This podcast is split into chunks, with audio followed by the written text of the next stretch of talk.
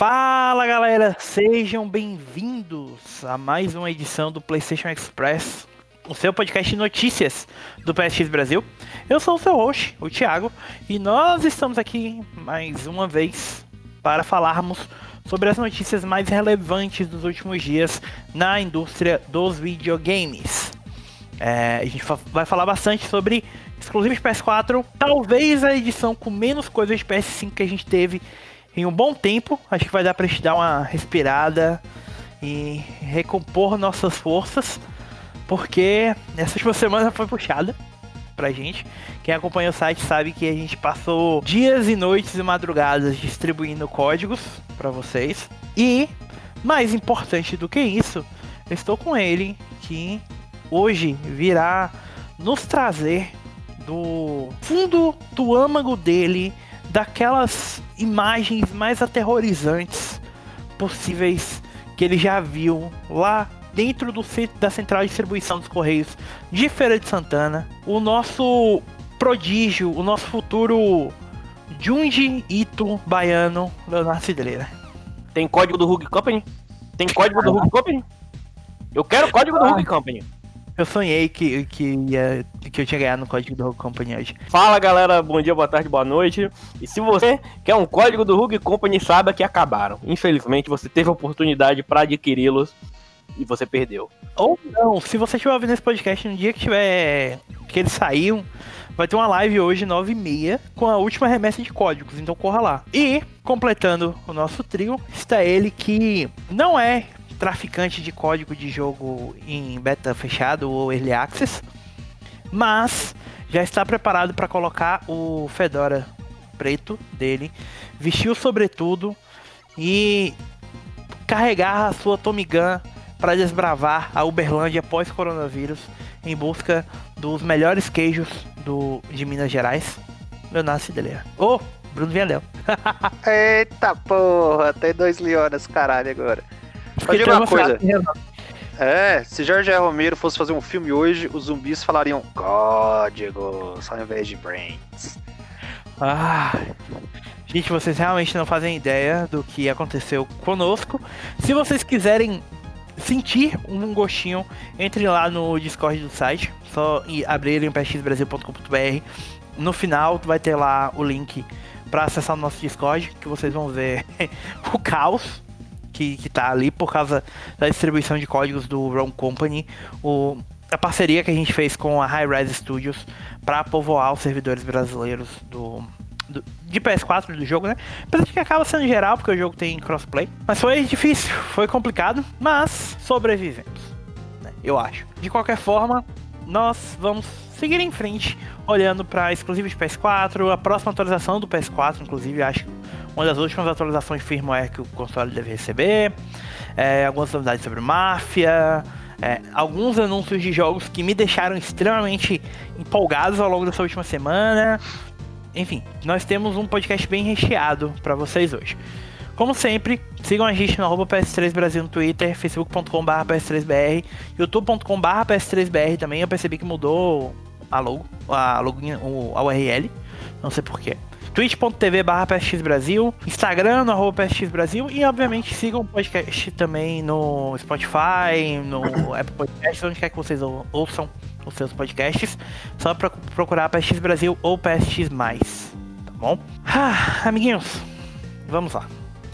É, como vocês sabem, a Sony sempre realiza aquela beta do próximo firmware do PS4, para o pessoal já poder ir testando a versão nova do sistema do console para ver o que é que vai funcionar o que, e tal, antes dele ficar disponível para todo mundo. E disponível e obrigatório para todo mundo, né? E a gente recebeu alguns dos primeiros detalhes do que, que o firmware 8.0, que logo logo deve estar chegando, vai trazer para o PS4. E é claramente um firmware já de final de geração, porque não tem nada de muito grande, né? É, foram algumas alterações no, no, funcionamento de pares, algumas mudanças nas comunidades, mas talvez o mais importante, o mais interessante é que finalmente o PS4 vai ter autenticação em dois fatores. Dessa vez, é, ao invés de ser por SMS e tal, você vai poder realizar a autenticação do seu console quando você estiver logando na sua conta com o aplicativo PlayStation para garantir maior segurança para você. O que, que, vocês acham dessa novidadezinha? Dessas novidadezinhas? Pessoas perderam muitos PS4 até hoje esperando esse recurso aí. É tá, um, um recurso tardio, mas necessário. É, eu, eu só queria que a Sony pegasse tudo isso que ela tá aprendendo com o PlayStation 4 e já implementasse logo no PlayStation 5. Mas é foda, né? É muita coisa para lidar. A gente não sabe como é que vai ser ainda a interface, mas. Enfim. Cara, é fim de geração. Eu só acho que. Uh, eu só gosto de olhar de onde a gente veio para onde a gente tá. Então, se você pegar lá o primeiro, as primeiras atualizações começando a trazer coisas PS4 e tudo que já foi consolidado hoje, foi uma baita de uma viagem. Então não tem muito o que adicionar mesmo, a gente só tá esperando o próximo console chegar. Agora, o que o Leon tava falando é uma coisa que realmente é importante, né? Porque tipo, a gente passou anos e anos e anos vendo o console evoluindo e fica aquele receiozinho de que a gente vai, tipo, perder muito dessas coisas, sabe? Eu... É, esperamos que já caia praticamente a base já no PS5 direto, né? Tipo, a galera ficou chorando pra ter pare com mais de 8. Se o PS5 vier com pare, sei lá, com 16 pra menos, 10, 12, por exemplo, já vão chiar. Sabe uma coisa que eu tava pensando que eu, ninguém até agora pensou? É, como vai ser o compartilhamento de contas no PlayStation 5. Mano do céu, se mudar isso, vai, dar uma confusão. Vai dar uma isso aí esquece, gente. Na verdade, a gente tá aproveitando o que pode ainda, né? Então, quando não poder, não, não é adiantar chorar muito. Uma hora ou outra é esperado que isso aí acabe. Apesar de que eles já sabiam disso no PS4, no PS3 e só reduziram de uma forma mais sustentável. Né? Eu imagino que devem manter igual no PS4 aí.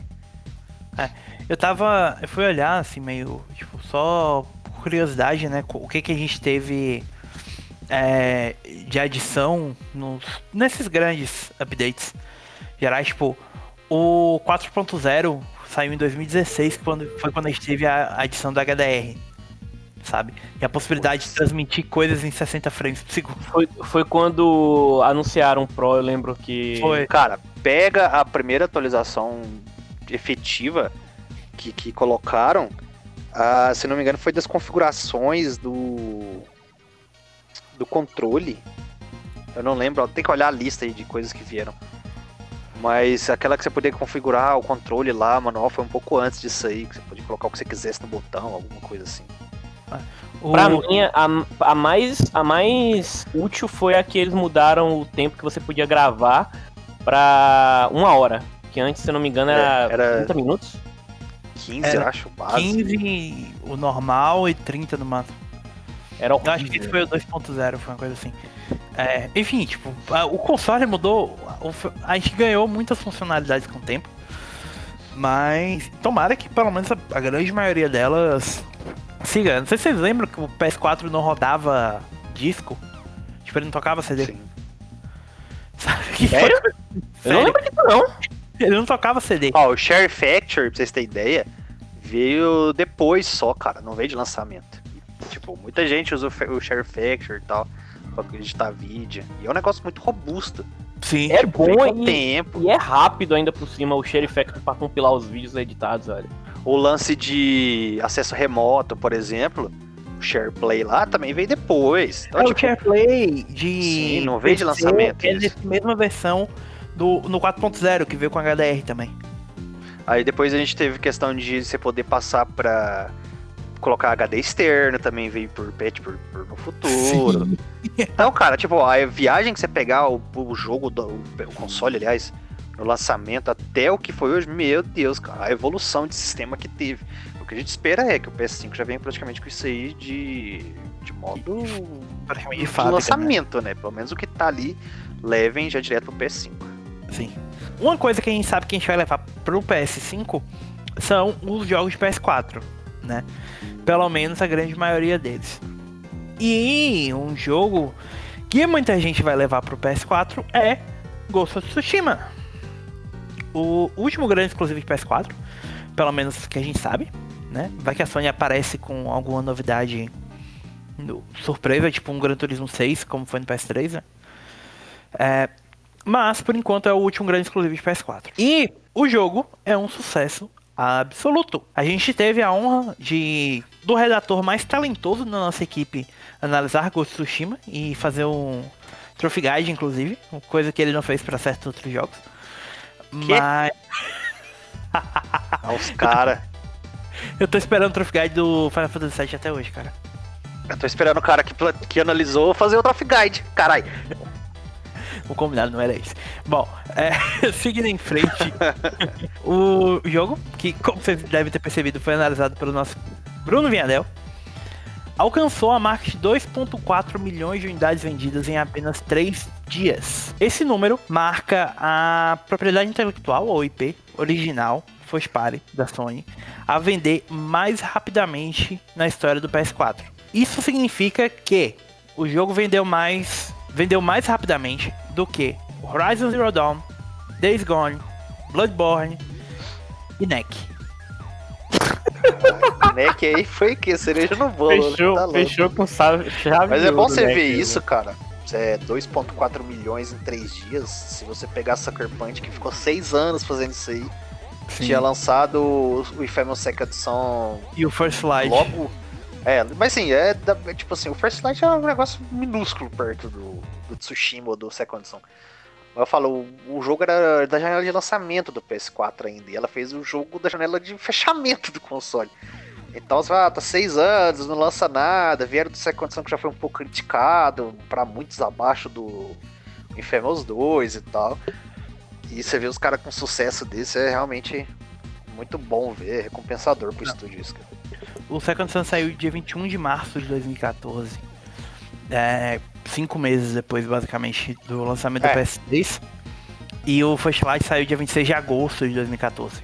Então, tipo, quase seis anos certinho desde o lançamento do First Light para a chegada do Ghost Tsushima. E na entrevista que a gente fez com o Brian Fleming, que é o produtor do, do Ghost Tsushima, ele falou exatamente isso, né? Tipo, eles tiveram bastante tempo, a Sony foi bem Generosa. Bem parceira mesmo, bem generosa, porque deram seis anos. Tipo, o Ghost Tsushima começou o desenvolvimento antes deles concluírem o Second Sun. Tipo, eles já estavam em projeto, em período de de projeto, sabe? Tipo, a É, muito provavelmente eles estavam em prototipagem, né? Porque a gente Isso. tem até aquele vídeo que vazou lá de 11, 14 minutos, sei lá, de um outro jogo que eles estavam desenvolvendo, mas que foi cancelado. É, eles começaram, tipo, que eles incluem todo esse período, né? Tipo, você ficou seis anos tendo a ideia até desenvolver e tal, e o jogo finalmente chegar ao mercado. É um jogo fantástico, absolutamente maravilhoso, cara. Eu joguei umas quatro horas dele. Tipo, é um pouquinho depois da onde a gente parou na live. Que você fez, você lembra? Sim, sim.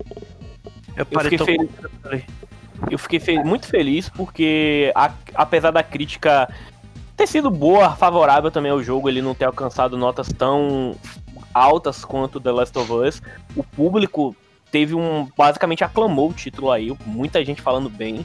Foi semelhante ao que aconteceu com Days Gone, de certo modo, que apesar do Days Gone ter tido notas medianas, muita gente que jogou, todo mundo que realmente jogou o jogo, tomou tempo para experimentar aquele universo, realmente gostou, sabe? Viu que era um jogão. Então eu fiquei muito feliz com isso.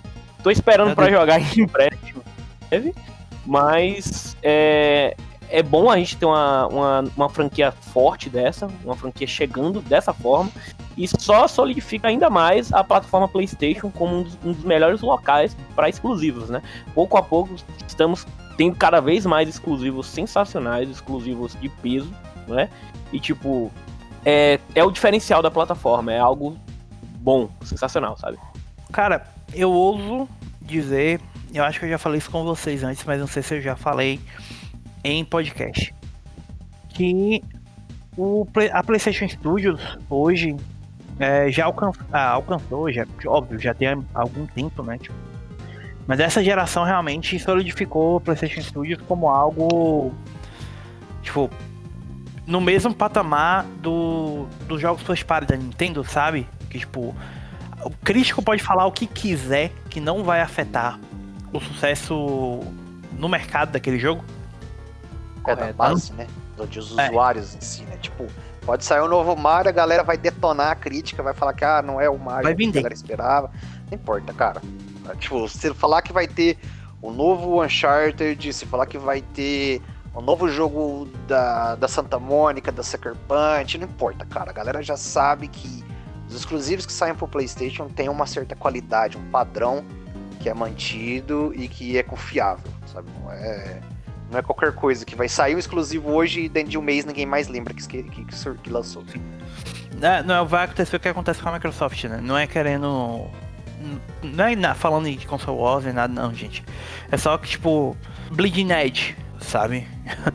State of Decay 2. O próprio Ori, sabe? Crackdown. Crackdown 3. Sea of Thieves, são jogos, são jogos que literalmente lançarem que ninguém mais fala. É complicado falarem desse jogo. É, pra Microsoft ela fica, ela não digo presa, mas uh, ela fica tipo, com os grandes sucessos, com franquias já bem consolidadas.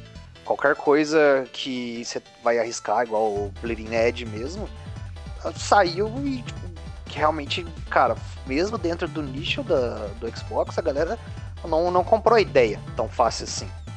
Então é uma questão um pouco diferente. Agora a gente vem. Sucker Punch tá fazendo um jogo de samurai. O que, que eles fizeram antes? Ah, um jogo de herói. Super-herói, é. Putz, é, não tem nada a ver uma coisa com a outra, não. Mas tá lá, beleza, tá lá, saiu, a galera comprou e sabe que tem qualidade. É diferente um pouco. Mas não pela qualidade dos estúdios que fazem, sim pela.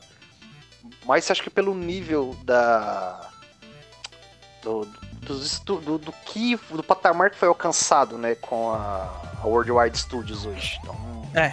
sabe qualquer estúdio da Sony consegue entregar um negócio de qualidade. É, assim, uma coisa que eu sou muito grato é que a Sony ter mudado o nome para PlayStation Studios, porque o Worldwide Studios é um saco para falar. É, copiou a Microsoft. Sim. porque antes da era Microsoft Studios. É. Agora, ah, vamos colocar PlayStation Studios também, foda-se. Mais prático.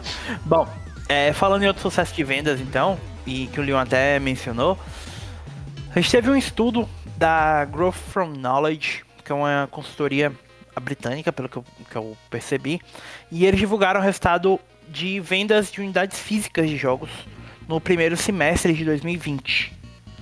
É, esse estudo incluiu 19 países europeus e, curiosamente, o Brasil.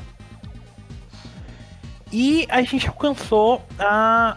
A gente tem consegue ver um patamar mais ou menos quais foram os jogos mais vendidos nesses países, certo?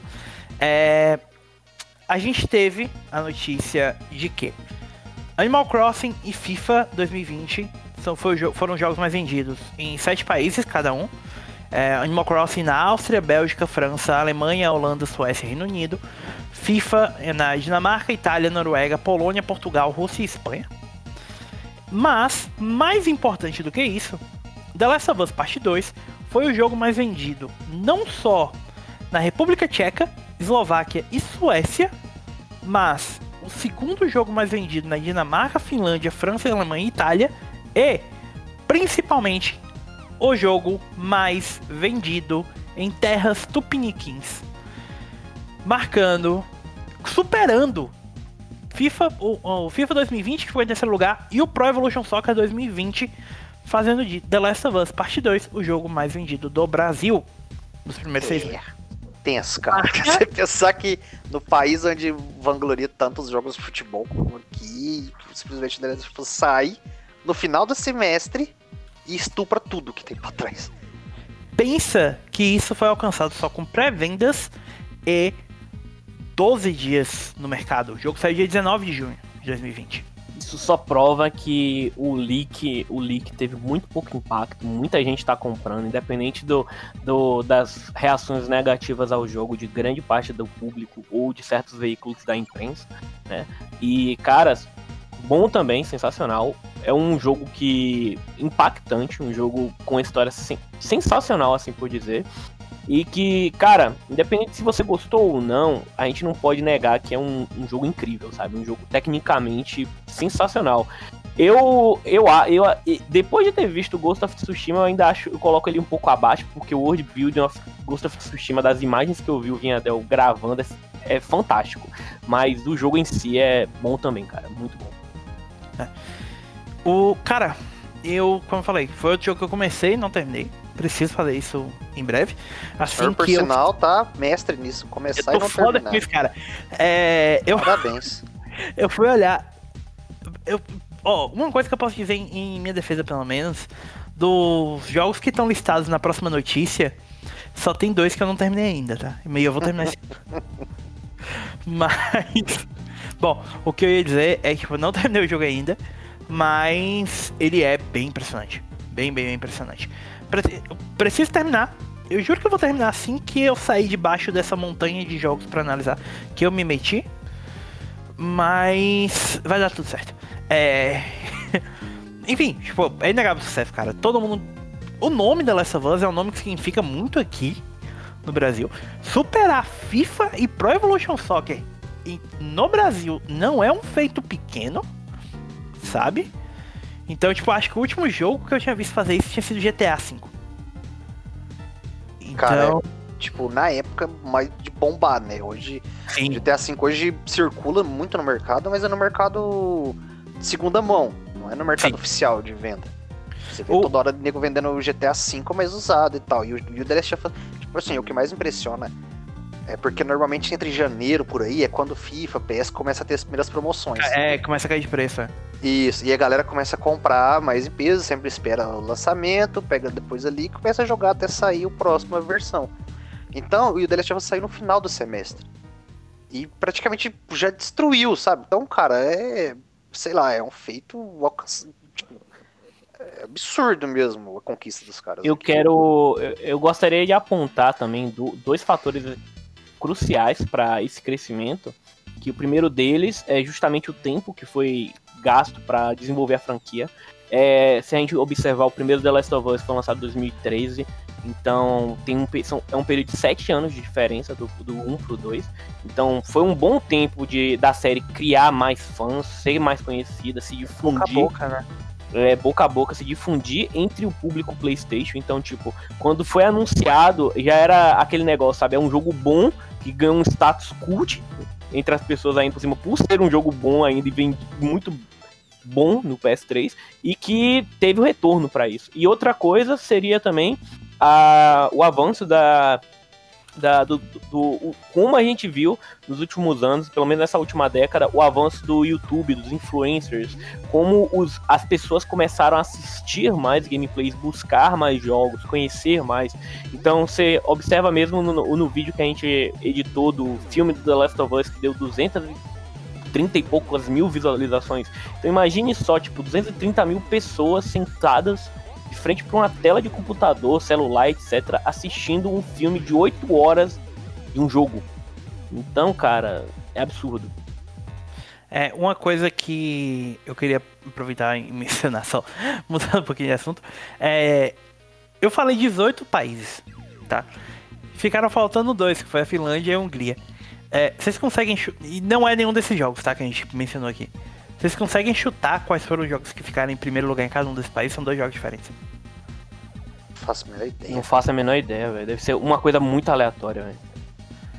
Não, não é aleatório porque são jogos grandes, tá? É, na Hungria foi GTA V e Minecraft na Finlândia. Meu Deus. Putz. Jogo mais de 2020, tá? É, e são jogos assim. na- não, estou questionando a qualidade, mas são jogos antigos. Sim, Ficar ainda bem vendidos, é. assim, né? É isso que é o surpreendente.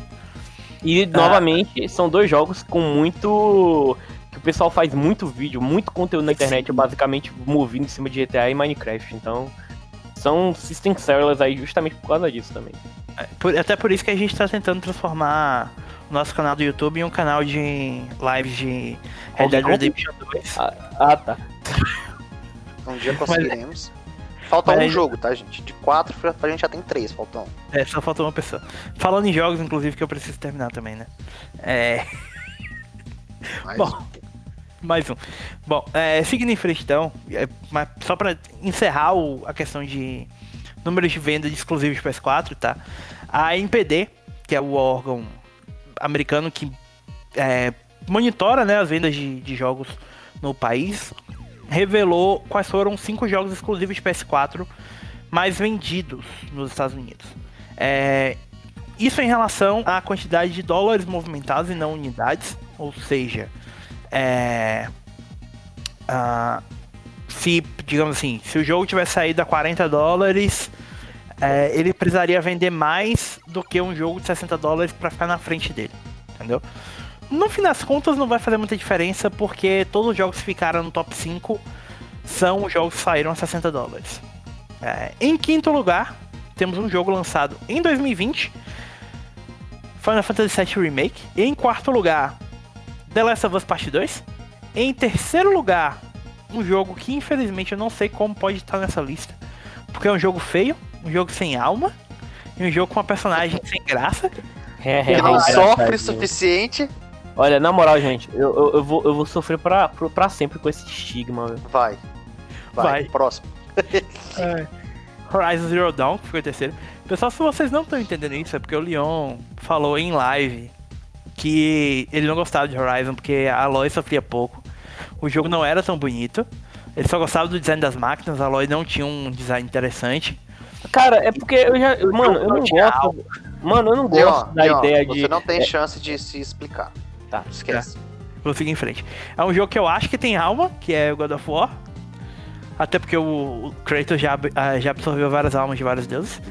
E em primeiro lugar, pra minha surpresa, Marvel's Spider-Man. E o The Last of Us 2? Realmente é surpresa. Caralho, hein, Leon? Ficou em quarto lugar. Eu falei. Ah, tá, eu não vi.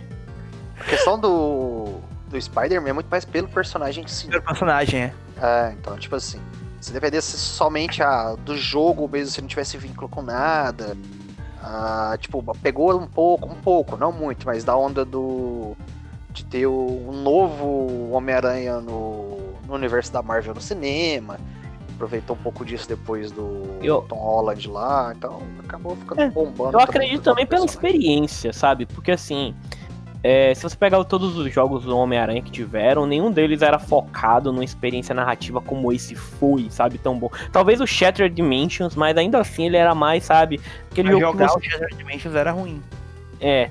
Então, tipo assim, quando você fala em uma história boa de Homem-Aranha, você não olha para esses jogos. Você não olha, você não chega e fala, porra, o Homem-Aranha de Play 1 tinha uma história boa, sabe? Por exemplo, que é o Homem-Aranha que a galera diz que é o melhor de todos o ano, né? Mas você não fala que, por exemplo, um jogo que eu gostava muito do PlayStation 2 era o The Amazing Spider-Man. Eu não me lembro se era o The Amazing Spider-Man. É, o Ultimate um... Spider-Man, na verdade. Ultimate Spider-Man, mesmo. Que era em Cell Shading, que você jogava é... com o Homem-Aranha e, e o Venom, isso. Eu gostava muito desse Homem-Aranha, e ainda assim a história dele era bem genérica, bem né, sabe? Esse todos sim tem fãs, Todos os fãs de Spider-Man Friend Foe do PS3 nesse momento estão xingando o Leon. Nossa, sério mesmo. Ok, mas. Não é como se o Marvel Spider-Man fosse uma maravilha também, né? Não, eu não tô é falando é que. Eu não tô falando que a história dele é sensacional, mas ele tem uma criação, não, uma narrativa. Só É uma boa história do Homem-Aranha. É uma história legal. Cara. Tipo assim, eles. eles uh, tipo, eu digo mais pra, pra ele estar tá na lista, é pelo personagem em si, pelo histórico oh. do personagem, não pelo jogo em si. Sabe? Tipo, a galera comprou porque viu o Spider-Man nos gráficos da geração atual passeando por Nova York. Porra, aquilo é incrível, cara. Mas se você for a fundo no jogo, você vai achar os defeitos, por isso que eu falo. Não é pelo jogo completo, mas pelo, pelo personagem, né? Por tudo que o personagem traz. Vamos ser bem sinceros aqui, tá? Enquanto maior fanboy do Homem-Aranha presente nesse podcast, é o jogo mais fraco dessa lista. Sim. Tá. God of War é infinitamente superior enquanto jogo. O Horizon também é muito melhor. The Last of Us Part 2 uh, precisa terminar a história, mas é inegável também que tipo, seja melhor. Tipo, é, apesar de ser um jogo completamente diferente do Spider-Man. E Final Fantasy VII Remake é meu jogo do ano até aqui, então. então olha a lista também que a gente tá colocando, né? Jogo do é ano não, jogo da geração, né, Tiel? Ah, não, jogo do ano. Remake. Calma. Ah, jogo da geração a gente ainda tem tempo pra pensar. Me dá um tempo. Não, não, não vai nada melhor que The Witcher 3 mesmo. Continua. Ah, não, isso aí, isso é verdade. Melhor que The Witcher 3, realmente. Bom, é, falando God of War então, só pra gente encerrar a questão de mercado, a Sony anunciou mais um Mega Pack, que é aquela, aqueles bundles do PS4 com jogos, é, que vai sair agora aqui no Brasil. É, intitulado Mega Pack 12, o PS4 vai vir, já está disponível nas lojas e vai incluir o console com um HD de 1TB, um DualShock 4 e três jogos exclusivos: Days Gone, é, Gran Turismo Sport e o God of War. Além disso, vai vir com um voucher de três meses da PlayStation Plus. Que você não precisa pagar, obviamente, é só usar o código que vai vir no voucher para poder adquirir. O, essa, esse bundle chegou, já está disponível nas lojas online, como eu falei, e provavelmente vocês devem encontrar nas lojas físicas também, mas ela tem preço recomendado de 2.799, mas na Amazon tá por 2.599. Tá. Então se você porventura não comprou seu PS4 ainda, é uma boa forma de já chegar com três dos melhores jogos da geração. É, eu não me... ainda quer investir, né? No Sim. PS4 ainda. E logicamente, cara, não é porque vai sair o PS4 que o, P... o PS5 que o PS4 já era. Tem negócio tem. Eu mesmo não sei se, se vale comprar um PS5 agora. Eu diria que nunca... de jogo que eu tenho para jogar ainda, cara. Eu diria que nunca foi tão bom e tão recomendado comprar um PS4 quanto agora. Que é quando você mais vai ter jogo para jogar. Sim, é, é absurdo, Tem um backlog cara, de é duas console, gerações ainda. É um console monstruoso, cara. Então, tipo, é um mais um bom pack para quem tá procurando um PS4 agora. Vale a pena é. demais. Só para vocês terem mais ou menos comparação, os últimos dois bundles que saíram tinha sido o com o Medieval, Knowledge Power é, e o Justice 2020 e o bundle com Death Stranding, The Last of Us o, o primeiro e o Gran Turismo Sport. O Remastered. É, talvez esse aí seja o mais fraquinho. É. Então, tipo, realmente vale a pena. Vocês tem alguns bandos, tem algumas opções. Se vocês estão querendo comprar um PS4 e realmente como, é o melhor período para vocês comprarem um PS4, porque a tendência é vocês acharem um console mais barato, é, a pessoal revendendo o jogo, se bem que como o PS5 é retrocompatível, não sei o quanto isso vai acontecer. Mas enfim, promoção vocês vão achar a rodo, então fica aí mais uma dica. É, tá. Já que a gente mencionou o PS5, só uma atualizaçãozinha que a gente teve essa semana. A Insomniac divulgou através do Twitter dela que Marvel's Spider-Man Miles Morales um título que muito provavelmente vai ser título de lançamento do PlayStation 5. Além de um do modo normal de jogo, vai contar com Performance Mode. Esse Performance Mode vai ser uma opção para que você jogue o jogo a 4K com 60 quadros por segundo, 60 FPS. É, então é bem provável que a gente tenha uma outra versão, um outro modo favorecendo gráficos. Acima de 4K seria o que já? 8K? 6K? Não, não sei, não, não seria resolução. Uh, muito provavelmente a versão de 60 frames deve ter é, a resolução de sombra é, menor, efeitos de tela um pouco menor, deve sacrificar algumas coisas de construção de mundo, field of view, por exemplo, que é o campo de visão mesmo. Deve reduzir isso para conseguir os 60 frames mais estável. Então eu duvido que vai ter resolução maior do que 4K, cara. Não tem nem porquê. Não tem TV direito para isso. É, sei lá. A população, sei lá, um gamer que tem uma TV de 8K é mínimo. Não, o gamer que tem uma TV de 8K não é um gamer, é um milionário. O gamer, o gamer que tem uma TV de 8K é o cara que vai comprar aquele console, aquele PS5 banhado a ouro é. foi anunciado semana. Sim, 24 mil é, dólares, né, cara? É. Eu gostei do comentário dessa notícia que o cara falou bem assim: finalmente um, um console, um PS5 com um preço, um preço acessível. Sim. Cara, agora você pensa, acho... a gente tá falando em 8K, em 8K, o 4K agora que tá ficando uma questão mais difundida. Sim.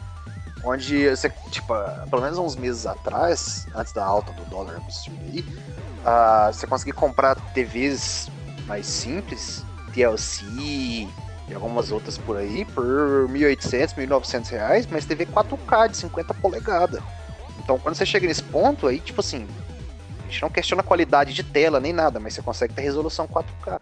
Já é um preço mais acessível para a população. Então agora que o 4K tá difundindo, cara, 8K vai demorar o mesmo tempo de quando surgiu o 4K para hoje, né? Pra falar uma coisa, Vocês lembram daquele vídeo da Digital Foundry que eles fizeram upscale do Spider-Man de PS4 pra rodar 60 FPS? 60 frames, né? Cara, aquilo me dá um aquilo é tesão é tão grande. Imagina, Imagina as transição ah. pela cidade e tal. Cara, aquilo é de... vai ser muito bonito em 4K 60 frames, né? Nossa, chega a dar um arrepio só de imaginar, cara. É, é, é uma das coisas que. E eu já tinha até mencionado com vocês. É uma das coisas que me deixa empolgado com a possibilidade de.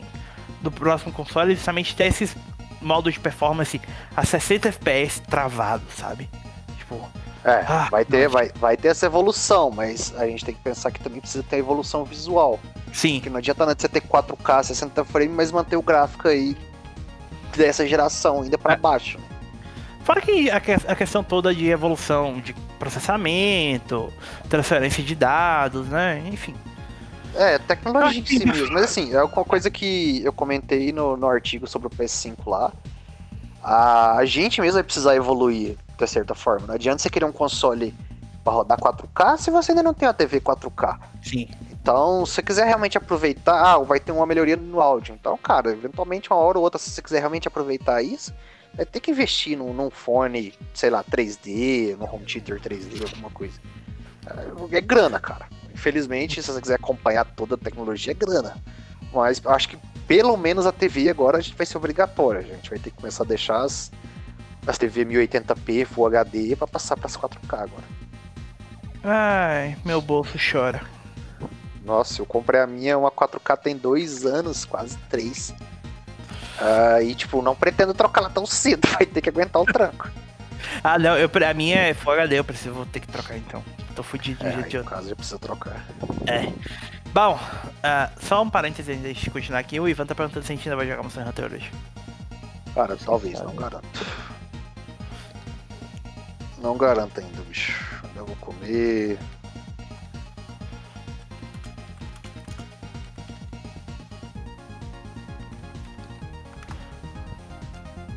Ah, tô fazendo propaganda enganosa do, do, do Leone. É. ah, Cadê? Já deu a hora. Ah, engraçado. Vou parar aqui pra abrir também a live dos meninos lá depois, deixar aberto. Seguinte, uma coisa que não vai fazer nossos bolsos chorar, felizmente, é o preço dos jogos da Ubisoft na próxima geração. O Yves Guillemot, CEO da, da Ubi, anunciou algumas coisas nessa semana. A primeira é que a gente vai ter a segunda edição do Ubisoft Forward, aquele evento meia boca que rolou algumas semanas atrás, em setembro, para falar um pouco mais sobre os próximos jogos da, da desenvolvedora. Ele não deu uma data específica ainda, só que vai ser em setembro.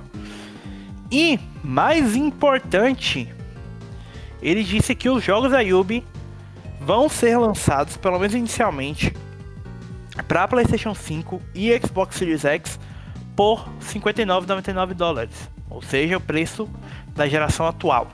Vamos é... ver por quanto tempo eles vão manter isso. É, é bom lembrar que a Ubisoft é bem agressiva com a questão de edição de é, Deluxe, é, edição Gold, edição isso, edição aquilo, né? Então pode ser que eles estejam acham que vale, vai compensar aí ou pode ser que eles só mantenham esse preço enquanto os jogos forem CrossGen. A gente sabe que esses jogos de PS5 vão sair agora são CrossGen. Então provavelmente Eu não vai acho ter que eles não estão colocando a mão no fogo ainda, sabe? Tipo, não, não vão mudar nada por enquanto. A, a 2K fez isso só com o NBA, não foi? Foi, só Ou o NBA. Teve outro jogo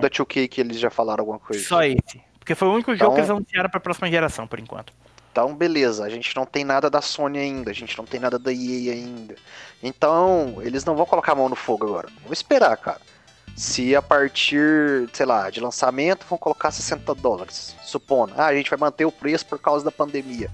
São situações, épocas difíceis, beleza.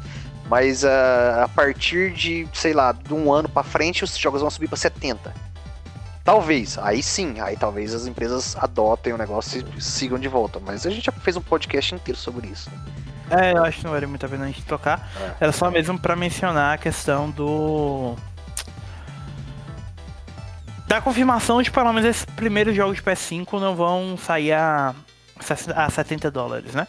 Pelo eu menos acho... da Ubisoft. Né? É, pelo menos da Ubisoft no caso. Uh, um jogo que a gente não sabe se vai sair, né? Mas dizem que sim, é o Skull Bones. o, o próprio Sgemo, conversando com o diretor financeiro da, da Ubisoft, o Frederick Duguet, disse do que. Do gueto, é. disse que o desenvolvimento do jogo está indo bem e está apresentando um desempenho muito bom, mas que eles ainda não tem mais nada para falar sobre o jogo, só que ele está previsto para ser um dos 3 a 4 jogos principais que a Ubisoft vai lançar no ano fiscal de 2021, ou seja, entre abril de 2021 e março de 2022. Sabe o que isso me lembra? O desenvolvimento ah. tá indo bem, Scalebound também tava indo muito bem até ser cancelado. Ó, eu só quero deixar claro uma coisa aqui, ó. Se você que tá escutando esse podcast, é, presta atenção, pelo menos nos jogos em que eu recomendo. Procurem um jogo que a gente noticiou há uma um, umas duas semanas atrás, chamado King of Seas, que é um jogo desenvolvido pela Three Clouds, 3D Clouds, tá? Que fez All Star Fruit Racer, Channel Racer, e é basicamente o que é um jogo indie e é basicamente o que ia ser Skull Bones no início, tá? Então você vai poder pilotar um barco, tem elementos de RPG, você vai lutar contra outros piratas, descobrir ilhas, dominar territórios. É Skull Bones indie e feito em menos tempo do que a Ubisoft poderia fazer. É incrível. A Ubisoft demorou single tanto... player, né?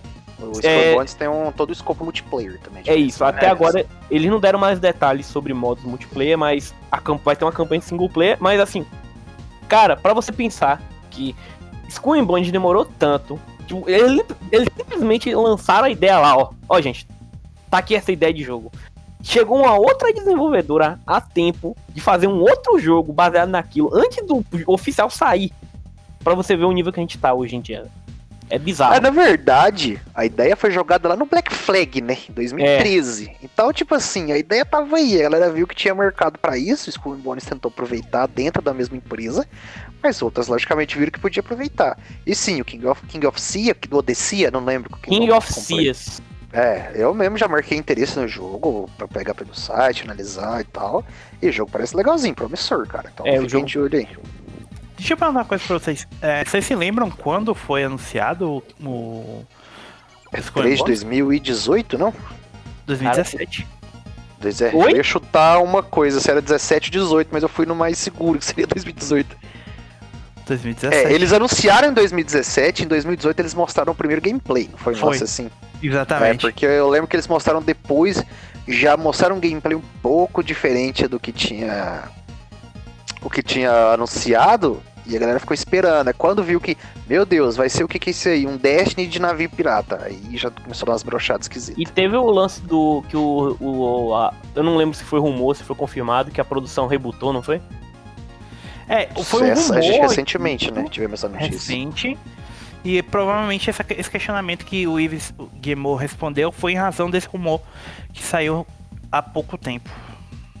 Ele meio que a sensação, a tentativa de rebater o, a, o, as dúvidas dos acionistas em relação ao possível mau progresso do jogo, né? Ele deu uma de Jin Sakai e largou uma bomba de fumar. e saiu embora. ah, quem, em compensação, não é conhecida pela sua sutileza é a máfia.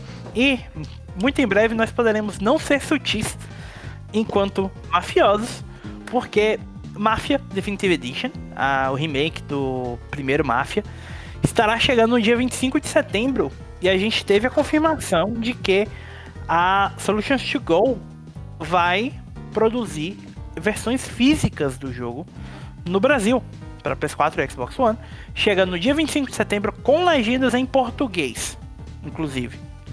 É... Inclusive, a gente tem um trailer de gameplay do jogo uh, que tá no, no, canal do site. 14 minutos mais ou menos de gameplay do, do remake. Legendado também.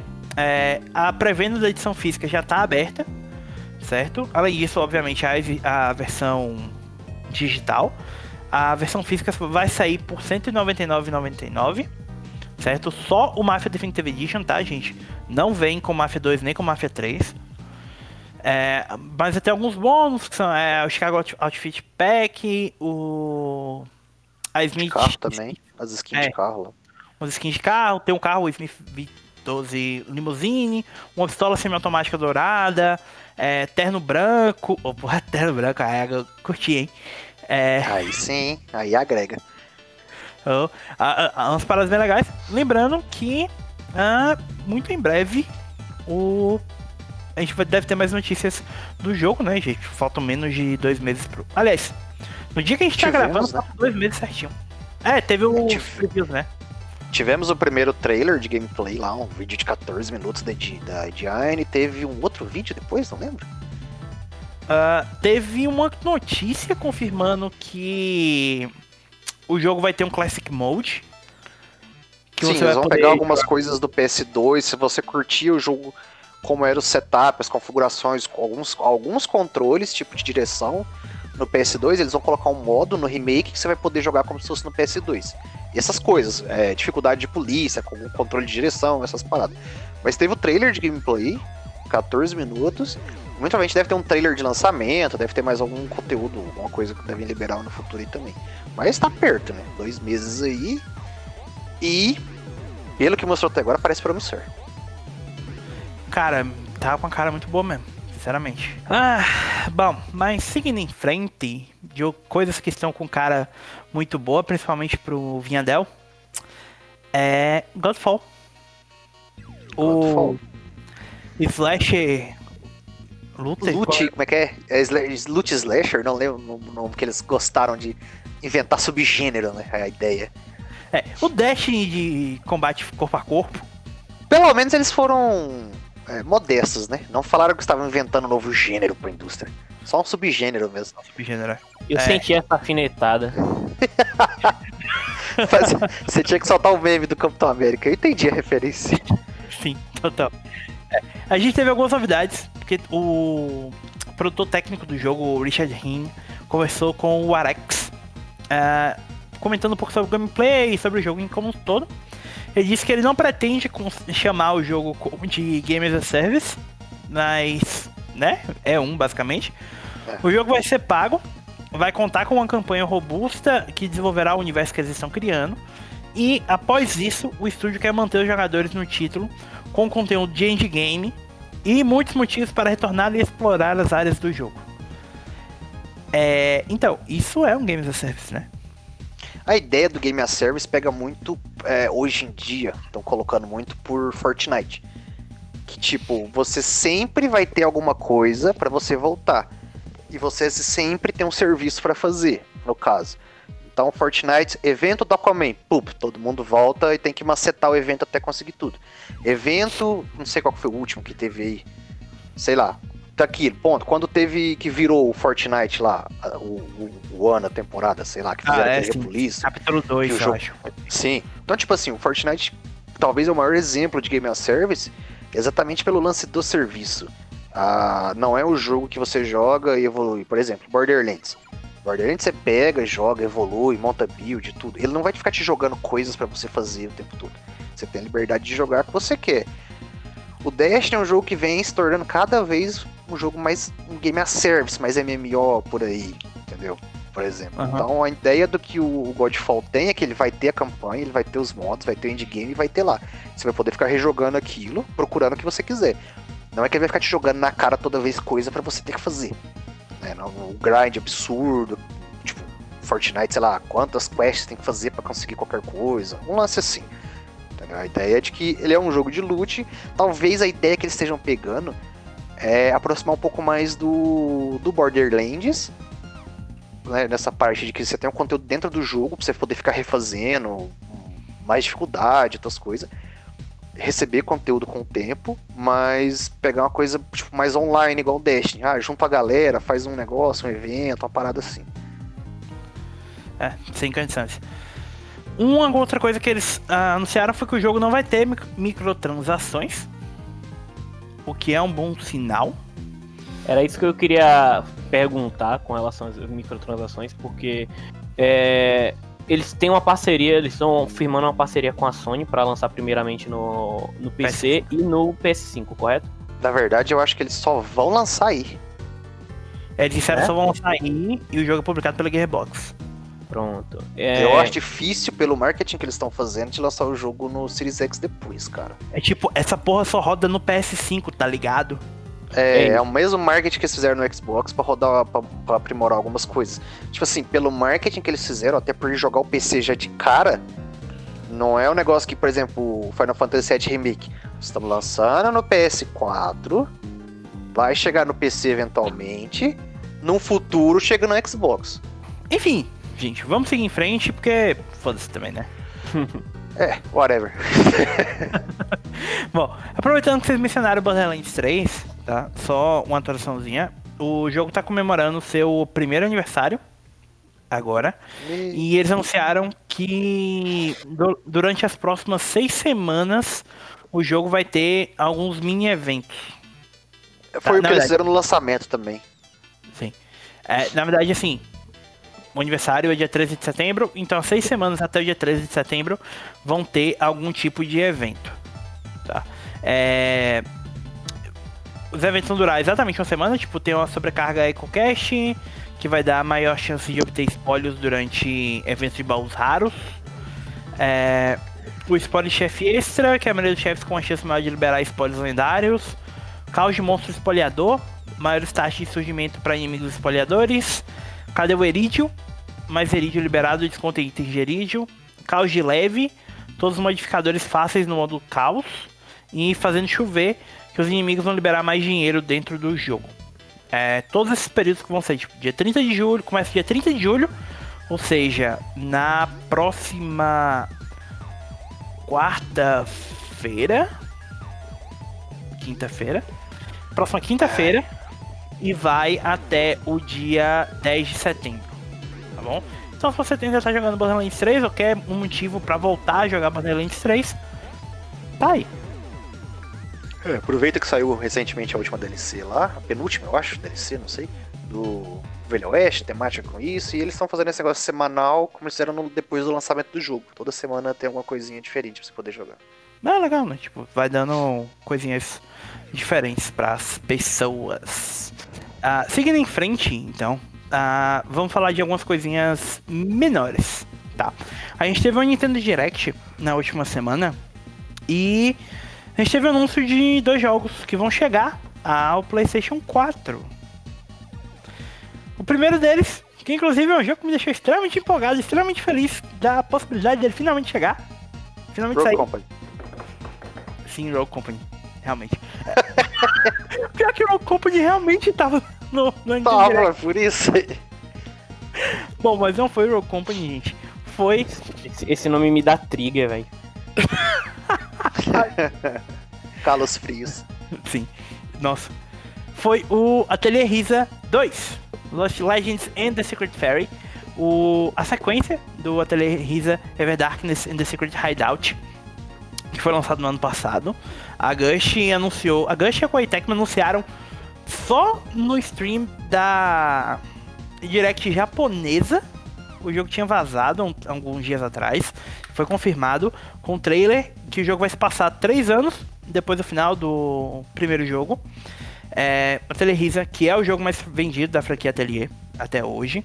É, a Risa, que tinha ficado popular pelo seu design e por ser a protagonista mais coxudinha da história dos RPG japoneses, voltou ainda mais coxudinha e ainda mais fofinha. E a gente vai ter mais algumas novidades do jogo no dia 29 de julho. A Koei Tecmo é, confirmou já que o jogo vai sair no ocidente, apesar dele não estar tá na Direct americana. E vai chegar para PS4, Switch e PC. A gente não tem uma data de lançamento ainda, talvez dia 29 de julho a gente já tenha mais ou menos uma janela de lançamento. Mas, talvez mais importante do que isso, a gente também teve o anúncio de que Shin Megami Tensei 3 Nocturne HD Remaster vai sair para PS4. Amém, ah, Senhor. Jesus, Deus é grandioso, glória a Deus, amém. Finalmente estou festejando por um jogo que se chama de Shin Megami Tensei que se trata de demônios, mas graças a Deus. Obrigado, senhor. Só vou falar é. uma coisa, cara. Sim. Foda-se. Nossa, a menor ideia, velho. Então não é o meu universo, foda-se. A nova saga do demônio digital, que é o basicamente significa Shin Megami Tensei, É, Caralho. O Sim, é, é isso mesmo? Ô, louco. É, o Vinhada tem que jogar Digital Devil Saga, velho. É, Digital Devil Saga é Pokémon que Shin Megami Tensei. Ah, não, tô de boa. é, tá. É, nova reencarnação da deusa, na verdade, significado de Shin Megami Tensei. Foi mal. Eu confundi com, com alguma outra coisa. Bom, é, Nocturne, que era um jogo de PS2, ah, um dos melhores RPGs do PS2, diga-se. E para quem não sabe, Shin Megami Tensei é a franquia da qual Persona é um spin-off. O Shin Megami Tensei 3 Nocturne foi o único jogo da franquia principal. Que é, Só é, quero te corrigir, ah. porque de acordo com alguns sites aí, é inspirado em Persona, tá? Ao contrário. Sim. É por isso que tem algo. É por isso, meus queridos ouvintes, que vocês não seguem esses sites de bosta e me ouvem e não ouvem eles. Tá bom. Exatamente. Shin Megami Tensei 3 é basicamente o sistema de press turn do SMT3 Nocturne que vai dar origem, é, que vai influenciar na verdade a mudança que Persona 3 trouxe para a franquia, a para franquia Persona, inclusive para quem não sabe, o nome é Shin Megami Tensei Persona 3 e Persona 4, só a partir de Persona 4 Golden que mudou. Enfim, o jogo vai ser lançado dia 29 de outubro no Japão, no outono brasileiro de 2021, aqui no Ocidente. É, SMT3, o Nocturne, é infame por ter sido lançado no Ocidente com uma reskin de um personagem da franquia. É, no Japão, existe um personagem que é o Haidoku Nozoha, que inclusive tem seu próprio spin-off, que também sai no PS2. E aqui virou o infame selo de featuring Dante from the Devil May Cry series. Exatamente. Inclusive eu xinguei o Leon todo que ele falou, cara, o jogo tem um Dante, eu não, seu energúmeno. O jogo tem o Raido. A versão que vai chegar agora, PS4, inclusive vem com o Raido. Então, fé que finalmente, depois de 20 anos pedindo, a gente finalmente vai ter Raido com Nozora 3. Mas, é mais um grande RPG japonês e eu sigo dizendo que o PS4 está se tornando a melhor plataforma para RPG japoneses da história, tá? Bom, aproveitando que a gente está falando de Shin Megami Tensei então, só uma atualizaçãozinha pequena. A Atlus divulgou também que a Persona 5 Royal ultrapassou a marca de 1.4 milhão de unidades vendidas em todo o mundo. Somado a isso também, Persona 5 Scramble alcançou a marca de 400 mil unidades vendidas no Japão e na Ásia. O jogo ainda não chegou no Ocidente. E Persona 4 Golden, no seu lançamento no Steam, que aconteceu há tipo, um mês, alcançou a marca de 500 mil unidades. Dessa forma, a série Persona alcançou a marca de 13 milhões de unidades em todo o mundo. É importante lembrar que essa franquia, antes do começo, antes do lançamento de Persona 5, tinha vendido acho que 5 milhões de unidades no total, tá? Então, absurdo quanto a franquia Persona cresceu de lá pra cá. E foi uma coisa que eu tava comentando com o Leon esses dias no, no Discord. O quanto o sucesso, o boca a boca do Persona 4 Golden no Vita, somado ao marketing pesado da SEGA com o lançamento de Persona 5 e anime e boneco e personagem em Smash e tudo serviu para alavancar a franquia Tipo, o marketing, hoje... o marketing é muito grande. Eu tenho aquela, aquela avenida famosa do Japão, aqui, Akihabara. Akihabara. Akihabara. Eu, eu já vi duas reportagens diferentes de, de, da Globo e de outra lá, com anúncio de Persona 5 Royal na rua, sabe? Tipo, os caras não, não, não perdem tempo, não desperdiçam dinheiro se não for para fazer marketing, cara. É muito marketing investir no Persona, velho. E a SEGA é uma empresa gigantesca, né? É bom a gente lembrar que não é mais a Atlus, estúdiozinho pequeno, trabalhando. É a SEGA impulsionando Persona para basicamente se tornar, tipo... Eu ouso, ouso dizer que hoje provavelmente só Final Fantasy e Dragon Quest são nomes maiores, sabe? Em termos de RPG japonês. Falando na SEGA, então, pra, mudando de Persona pra Yakuza, eles anunciaram semana que Yakuza Like a Dragon, próximo jogo da franquia, o antigo Yakuza 7. O jogo tava com lançamento previsto para novembro, ou tá com lançamento previsto para novembro para PS4, Xbox One e PC. Foi anunciado também que o Xbox Series X vai receber o jogo no lançamento do console, que deve acontecer em novembro. E posteriormente, uma versão de PS5 também vai ser lançada no Ocidente, certo? É, no entanto, eles estão estudando uma forma de que, como a versão de Xbox vai ter o Smart Delivery, a versão de PS5 também deverá ter uma opção de upgrade gratuito da versão de PS4 para PS5 bom? Então, para quem tem interesse, tá aí. É, além disso, vai ter uma edição chamada Day It Edition, também conhecido como Day One. E vai vir com alguns bônus e tal. O jogo já está em pré-venda na PSN por 250 reais. Tem uma Hero Edition por 289 e uma Legendary Hero Edition por 373,90 que são algumas roupas e tal, mas nada demais. Um outro anúncio importante foi que o Josh Takei, mais conhecido pelo papel dele em Star Trek, e que é uma figura lendária do cinema da TV americana, vai dublar o Masami Arakawa, que é o patriarca da família Arakawa, uma família da Yakuza, da qual o Ichiban fazia parte. E, além disso, eles estão trazendo um elenco americano bem de peso, é, dirigido pelo mesmo estúdio que cuidou da localização e da dublagem de Persona 5, para fazer a dublagem do Yakuza, marcando o primeiro jogo da franquia a ter dublagem americana desde o Yakuza 1 no PS2. Então, realmente, tipo, o Like a Dragon, é, a gente viu quanto a, a franquia Yakuza se tornou maior no ocidente ao longo dessa geração, mas realmente é um investimento alto deles para ver o jogo ter um sucesso maior, né, agora. E o bom é que não tiveram medo de arriscar, né?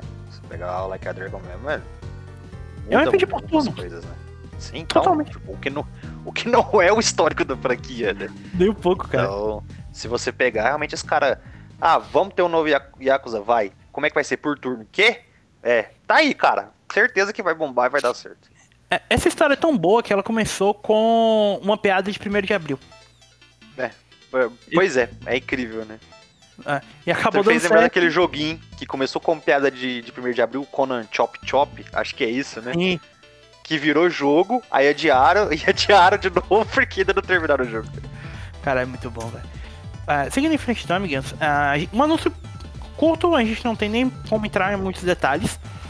Mas foi anunciado que agora, dia 28 de julho, às 19 horas, vai ter um, um show digital é, chamado THPS Plus Noisy. Uh, pra quem não sabe, a Noisy é o, o canal de música da Vice que vai ser usado para revelar quais são os artistas e músicas atuais que vão é, se juntar à trilha sonora clássica de Tony Hawk's Pro Skater 1 Plus 2, o jogo que sai no dia 4 de setembro, o remake do primeiro e segundo jogo. E eles anunciaram então que alguns artistas atuais vão ter músicas na trilha sonora, ajudando a aumentar a quantidade de canções à disposição, além das músicas que eles já tinham anunciado que vão voltar do, do OST do primeiro e segundo jogo.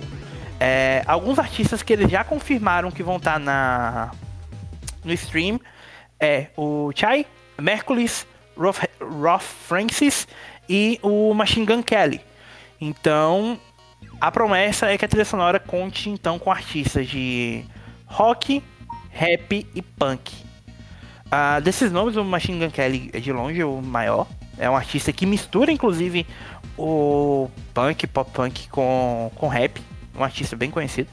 Então, a promessa de uma trilha sonora bem robusta para o jogo e me deixa ainda mais empolgado para jogar ele quando finalmente sair. Agora, uma outra coisa da Activision que a gente talvez tenha notícias em breve é do Call of Duty 2020, que tá demorando, inclusive, para ter um anúncio oficial, né? Call of Duty normalmente... normal, né? Normalmente maio? até maio, isso, maio, junho. Já, normalmente é junho, assim, maio eles já falam do Call of Duty tipo, não é segredo nenhum que vai ter. É, e junho, normalmente até o início de junho, sempre foi E3 revelação do trailer. Mas até o início de junho sempre teve. Mostra falava dele. O que especula-se é que talvez o negócio eles vão fazer dentro do Warzone ainda, né? Mas é, tá uma zona, né? É. Ó, um usuário do Twitter chamado Prototype Warehouse revelou que ele teria tido acesso ao The Red Door, que é um arquivo que está disponível na PlayStation Store, que supostamente seria o alpha do Call of Duty desse ano. É, tá inacessível para usuários comuns. Se eu tentar baixar, ou vocês tentarem baixar, vocês não vão conseguir. Mas ele alega ter conseguido acesso a isso e feito datamine desse arquivo. É, supostamente o jogo se chama Call of Duty Black Ops CIA. É, quando foi baixado, o que é parecido com a, o vazamento que a gente teve um tempo atrás de que o nome do jogo seria Call of Duty Black Ops Cold War. É, basicamente a ambientação a gente já sabe o que, que é, né? E foram reveladas algumas informações da campanha single player que seriam o entre aspas, né, tipo, a linha de código se referiria a NAM Armada, NAM Prisoner e Rus KGB, sugerindo que alguns trechos da história vão se passar no Vietnã, que é essas duas partes do NAM, e na Rússia. Obviamente, RUS é a abreviação de Rússia, e KGB é o famoso serviço secreto da União Soviética na, durante a Guerra Fria. É, além disso, teriam sido encontrados mapas multiplayer em Moscou, um mapa chamado é, Satellite e um mapa chamado Tank. É, existem referências ao Warzone, como Duga, Skyslopes, e uma tag que estaria ligada ao modo, de, é, ao modo zombies chamada Silver. Obviamente, a Activision não confirmou nada disso. A gente não sabe ainda quando a Activision vai falar sobre o novo Call of Duty. Mas espera-se que seja em breve, né? Cara, a gente tá virando agosto sem saber um Call of Duty que deve sair no final de outubro. Provavelmente início de novembro, se for pra sair já com a próxima geração, que é certeza, né? Que se for certeza Sim. a gente diz perseguir o histórico, né? E assim, uma coisa que eu fico pensando é como eles vão abordar uh, o período ali para criar um jogo de, de guerra. Call of Duty sempre foi um jogo de guerra, né? E, tipo, combates, a gente sabe que não era foco na Guerra Fria, né? Talvez por isso eles estejam enfiando o Vietnã de alguma forma aí. É, uma coisa que a Activision pelo menos sempre faz, por, por, por volta desse período da E3, é, que era para ter rolado a E3 pelo menos, é lançar aqueles, aqueles vídeos, ó, oh, nós vamos lançar em tal dia gameplay, o, o trailer do é, novo Call of Duty, gameplay tal dia, Night Trade, etc. Só que eu acredito que por conta da pandemia isso deve ter complicado um pouco, né? Não sei, pode ser, pode não ser, mas eles precisam começar. A, mesmo, eu acredito que mesmo eles começando tardiamente o marketing para esse novo Call of Duty, não acredito que vai impactar tanto assim, não. O Call of Duty é uma marca forte, uma marca que vende. O último Call of Duty, que foi o Modern Warfare, não foi de. É, Viadel. Foi o Modern Warfare, não foi? Foi o remaster, né? O do ano passado? O do ano passado. Qual foi o Call of Duty do ano passado? Foi Modern Warfare. O, o Modern Warfare novo, né? O reboot, né? Por dizer o reboot, assim. é isso, o reboot. É porque assim, se você for pegar como jogo da franquia anualizada, porque depois dele a gente teve o Warzone, que saiu depois, e teve o remaster do Modern Warfare 2. Né? É isso. Então, Caria, então, velho. Então foi um sucesso, cara. O Modern Warfare foi muito bem criticado. O, fora o Warzone em si só, o modo Warzone lá, até hoje tá, tem gente jogando aí. Agora, é curioso eles não terem revelado isso até agora, realmente. Sim, a gente não sabe se é pela pandemia, se é pelo ter atrapalhado o desenvolvimento mesmo, se eles estão planejando alguma coisa para fazer o anúncio dentro do Warzone, não sei, cara, realmente tá um pouco estranho do que a gente tá acostumado a ver pra franquia. Já pensou se adia o Call of Duty pra, tipo, janeiro? Então, eu ia falar, eu ia zoar de que assim, ah, talvez seria o primeiro ano sem Call of Duty em década. Mas não, porque a gente já teve o remaster e o Warzone, que seja. Sim, Só que verdade. eu acho que não. É mais provável eles estarem segurando para ver se eles conseguem lançar tipo, é entre a, a ação de graças, né, a Black Friday por ali, e início de dezembro, no pior cenário possível, para poder colocar o jogo pra festa de finais de ano, né? Não sei ainda. Cara, isso é muito estranho, velho. Muito, muito estranho. É porque pensa, né? É foda. Não é o público, mas mesmo ele lançando um pouco antes do.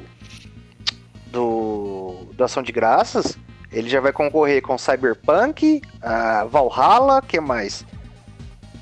Uh, os dois consoles que vão chegar. Também Halo. o que tiver de lançamento, Halo, que é de lançamento, que é. Cara, tipo, a, a, a fatia de público de Call of Duty no Xbox é muito grande. E é no mesmo período de um Halo, cara, não tem como. Foi-se a época, apesar de ainda ser gigantesco, mas foi-se a época onde outros títulos fugiam do lançamento de Call of Duty. Hoje em dia, tipo, ele vai lançar nesse período conturbado, é muito absurdo, cara. É, é quebra-pau absurdo isso aí. Quem diria que se Titanfall tivesse esperado, sei lá, um ano, dois, pra é, sair. Apesar de ninguém assumir, né? Ninguém fala, né, que o lançamento é. de Titanfall foi cagada, né? Mas, apesar de ser um puta de um jogo, uma puta de uma campanha, um bom multiplayer, foi afetado pela data de lançamento. Bom, é, um jogo da EA que não vai concorrer diretamente com Call of Duty, o Cold War, o CIA, CIA, enfim, qualquer que seja o nome que eles vão dar para esse novo Black Ops, que me parece certo que é um Black Ops, afinal de contas, né? É o Star Wars Squadrons. O joguinho de tiro de nave da, da EA vai chegar no dia 4 de outubro e a gente teve, dia 2 de outubro, para PS4, Xbox One e PC. Vai ser jogado em VR e a gente teve algumas impressões do jogo a, através de alguns sites americanos. O The Verge e a IGN é, tiveram a possibilidade, a oportunidade de jogar. Disseram que a campanha do jogo tem entre 8 e 15 horas. É, disseram que o combate é sólido, assim como a jogabilidade da nave e tal, mas parece que ela é bem difícil à primeira vista. Tem acessibilidade, tem uma questão de automatização de comandos e tal, mas tem uma curva de aprendizado considerável e que o foco do jogo realmente é o multiplayer e não a campanha.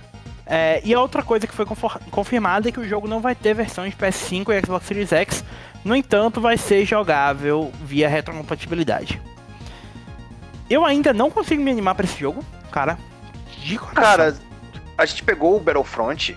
Quem pegou Battlefront 2 aí na Plus e pôde jogar o modo de naves lá, é aquilo aprimorado. Pelo menos de todos os previews que eu li, é que é um negócio muito mais complexo, mais profundo, que é difícil de se masterizar, que o jogo te dá uma certa ajuda até tal ponto, mas você precisa pegar muita coisa sozinho, sabe, para poder para poder engatar mesmo no, no, multiplayer, que é o maior foco. Vai ter campanha, vai ter cutscene, mas eu duvido que quem pegar isso vai procurar só pela campanha. Imagino que o público seja a galera que curte Ace Combat, uh, sei lá, Elite Dangerous talvez, não sei, pode ser que, que seja mais isso aí, mas que é um negócio talvez até de nicho, né? Não sei, pra engajar todo mundo assim.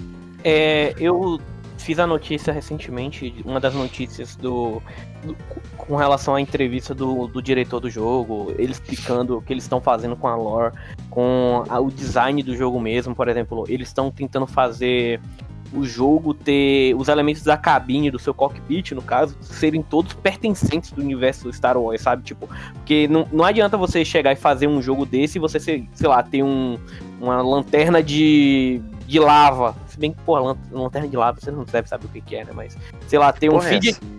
É, vocês não sabem qual é. Tá. Uma, ter um, sei lá, um Funko Pop. Enfim, não, é, não, não faz sentido no universo Star Wars você ter um Funko Pop. Eles estão se importando em criar objetos cenográficos justamente para que realmente pertençam naquele universo, sabe? Eles estão dando uma atenção muito foda aos detalhes. Fora que eles adicionaram um modo lá de você pode desativar skins. Tipo, se você colocar isso, você só vai ver os veículos como se você é purista de Star Wars, ele, você vai poder ver os veículos como eles apareceram nos filmes. Então, tipo, se, mesmo que os outros jogadores usem é, skins, pinturas diferentes, você vai ver um X-Wing do jeito que ele aparece no filme. Você não vai ver um X-Wing com luz de neon. Então isso é sensacional. Eles estão dando um, um, um, Eles realmente estão se importando, sabe? Com o pessoal que ama mesmo a franquia. E é um jogo que tem tudo para dar certo, cara. Vale ver Uma coisa que eu li que até diz respeito a isso que você está falando, é que um preview, não lembro de qual site, quando você entra no cockpit, ele faz a, a, a, modulação circular como se fosse nos filmes, que você fica meio que num globo dentro da nave, que você fica é, rodando, assim, quando você movimenta, o, o, seu, o seu cockpit movimenta junto pra mira. Então, tipo, você vê que a fidelidade que os caras estão colocando é grande para isso. Fora que o, o diretor também falou que ele. Todos os, os por exemplo, indicador de velocidade do cockpit, tudo que tiver dentro vai servir, pode, você pode usar para se orientar. E se você quiser, você pode até desabilitar a HUD, sabe? Só para se orientar com a nave, para tornar a experiência um simulador mesmo. Para você ter uma experiência mais, mais fidedigna com, com, com o que é pilotar e se movimentar e se orientar como um piloto no universo Star Wars, velho. Isso é sensacional. É, só para completar a informação, tipo, eu nem tinha colocado essa notícia na pauta, mas é bom a gente mencionar. Foi confirmado que oito caças vão estar disponíveis, né? O X-Wing, I-Wing, o U-Wing, além disso, o caça TIE, bombardeiro TIE, o interceptador TIE e o ceifador TIE. São as oito naves que vão estar disponíveis no Star Wars Squadrons, que chega dia 2 de outubro para consoles. O que a gente não sabe quando chega, se chega, para onde chega, como chega, é o Dragon Age 4. A gente só sabe que o jogo está em desenvolvimento, mas não sabe para quando, nem para quem, nem como vai ser. É, a gente é, o produtor da série, o Mark Dara, Dara, sei lá, é, comentou no Twitter dele brevemente sobre o jogo, só dando uma pequena atualização que confirmando de que sim, eles estão trabalhando no próximo Dragon Age, que sim, eles estão trabalhando de casa, que sim, trabalhar de casa é mais difícil, mas que eles estão fazendo progresso. Eu ainda brinquei no, quando a gente viu o tweet que sim, o jogo vai ser rebutado daqui dois anos para ser feito em seis meses e ser lançado também. É... De qualquer forma, aparentemente o trabalho no próximo Dragon Age está evoluindo. É bom lembrar que Dragon Age Inquisition é um jogo que foi lançado em 2013? 2014. Foi 14, 2014. 18 de novembro de 2014, já tem 6 anos. 6 anos, a gente não deve ver um Dragon Age. O Anthem saiu ano passado. Início do Eu ano passado, fevereiro, não... né? Acho que a gente não vê um Dragon Age até 2022, 2022, é, é o que eu ia chutar também. Imagino que o jogo tem, eles mostraram o primeiro teaser no, foi no, no, último The Game Awards 2019? Foi no último The Game Awards, foi. Então. Tá, até ali eles não mostraram nada. Foi um teaser que eles muito provavelmente estavam bem no início do desenvolvimento. A gente deve jogar uns dois anos na adaptação de engine para a próxima geração. Ele não deve sair nessa geração. Imagino para não ter que correr o mesmo risco que eles fizeram no Inquisition, né, de querer lançar para PS3 e tal. Uh, 2022 é algo mais provável, né? Então a gente vai ficar sem nenhum jogo da BioWare se não tiver nenhum remaster, né? Que estão falando dos Mass Effect até 2022, talvez. É tempo, cara. Isso porque provavelmente a gente vai ter o reboot lá do Anthem, sei lá, ano que vem. É, o 2.0, é. né? Que a gente sabe que o diretor lá tá. Realmente tá um, ele, o cara tá frenético no Twitter, ele tá colocando um monte de coisa. De que vai ter uma nova facção, vão melhorar o mundo, vão mostrar uma nova Javelin, provavelmente. Então, tipo, estão retrabalhando Teve o jogo, mas é um tipo, negócio muito bom. Eles estão trabalhando lá no negócio do Tipo, teve o post do blog que ele disse que tá pronto. Sim. Tá todo Novidade assim, oficial, né? Por enquanto é só o que o diretor Sim. mesmo do, do Anthem tá mostrando. Então, tem bastante coisa que, só pelo que ele falou no Twitter nas últimas semanas, meu Deus, o jogo pode crescer de forma bacana aí. Não, não joguem no lixo, o Anthem, tá, gente? Por favor. O meu tá até aqui do, do meu ladinho pra jogar. É.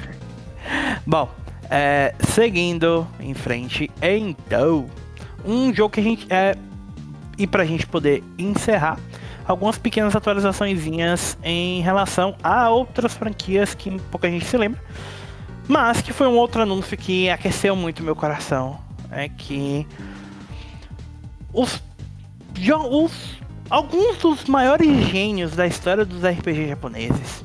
Ah, Osamu Komuta, o Junichi Murakami e o Junko, Junko Kawano é, além do Yoshitaka Murayama, que são nomes responsáveis por dois dos RPGs japoneses de maior qualidade da história, que são Suikoden 1 e 2, é, anunciaram essa semana que eles se juntaram e estão desenvolvendo um novo jogo chamado Euden Chronicle 100 Heroes. um novo RPG que deve ser lançado na Primavera Brasileira de 2022 para com uma versão de PC confirmada através do Kickstarter dele, 500 mil dólares, se alcançar esse valor.